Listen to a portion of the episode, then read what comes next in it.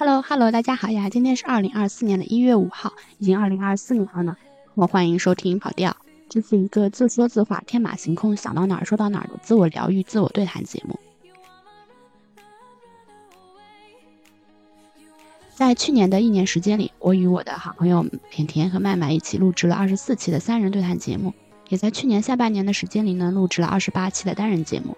嗯，没有什么经验，也没有怎么去学习。经过一年的边走边看，的确是看到了很多平日里望不到的风景。另外呢，发现还是需要一些系统性的文案，才能支撑起来一档有内容的节目。所以从这一期开始呢，会进行一些专题的讨论。那现在正值年初，正好在讨论一下过去的二零二三年。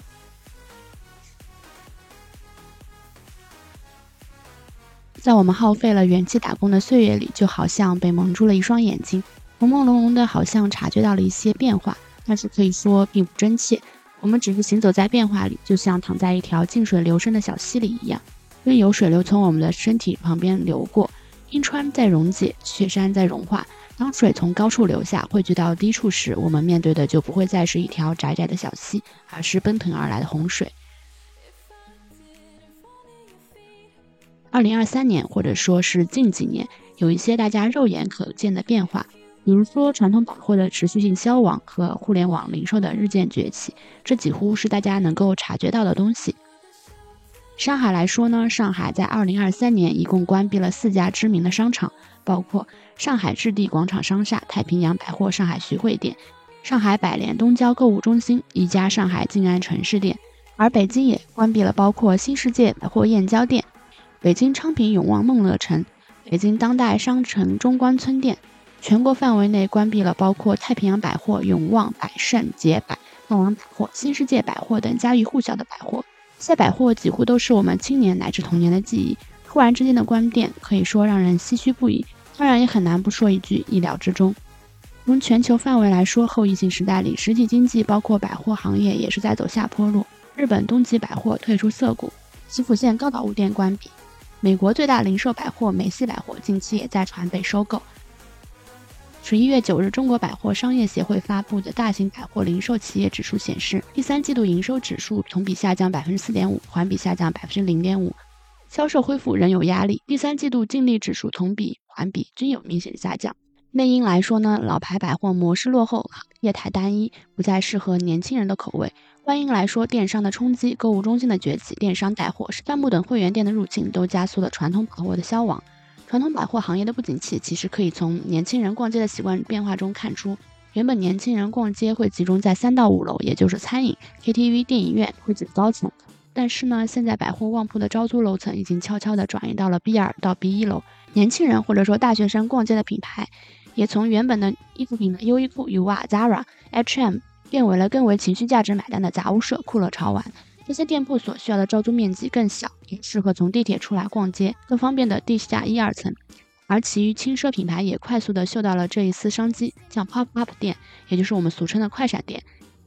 开在了地铁廊地下一二层。这样的店铺租金和保底租金更为便宜，租赁时间长短也更为灵活，很适合品牌快速调研市场倾向，并且迅速做出反应。转型几乎是大家都要面临的话题。上海久光百货、上海新世界大丸、陆家嘴老佛爷、北京 SKP 都在进行不停的优化和整改，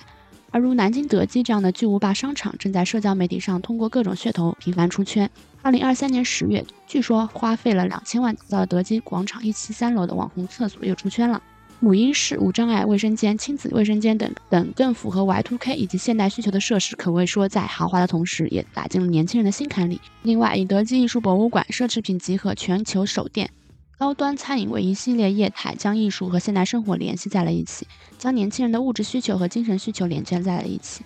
这几乎是给老牌商场开卷考试的转型范本。当然了，地段和商场建筑规模很大程度的限制了传统百货转型的脚步。具体怎么发展，还得看二零二四年的。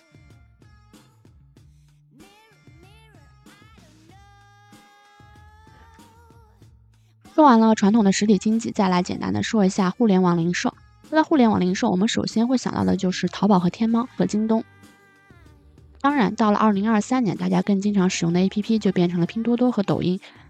最流行的一段描述，我也看到了好几次，来跟大家分享一下，就是说。淘宝、天猫、京东代表的是货架电商，以货架形式陈列商品，吸引消费者购买，也就是俗称的人找货模式。抖音、快手、小红书代表的是兴趣电商，先种草后拔草，通过短视频等形式获取用户兴趣数据，再推荐商品，也称货找人模式。兴趣电商来自巨大稳定的流量，结合大数据，很容易在用户兴趣中挖掘出机会点。拼多多代表的是社交电商。社交电商来自丰富的用户体验，配合超低价格加小商家服务，极大程度的争取普通用户。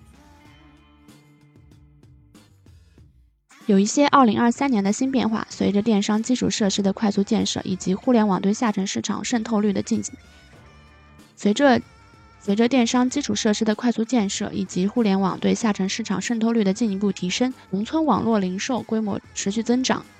而且现在在 B 站等小视频网站的 UP 主呢，会自我下沉到乡村中去，将一些原本只能辐射周边的货品，通过视频带货、直播带货等方式销售到全国各地的大城市之中。而从我身边来说，也可以看到一些变化。家里的长辈呢，也开始使用抖音、快手，甚至是通过新闻 APP 的广告跳转去进行一些兴趣购物，也就是在前面提到的货找人模式。从中国互联网信息中心的报告中也可以看出。互联网购物用户的群体从年轻一代逐渐走向全民化，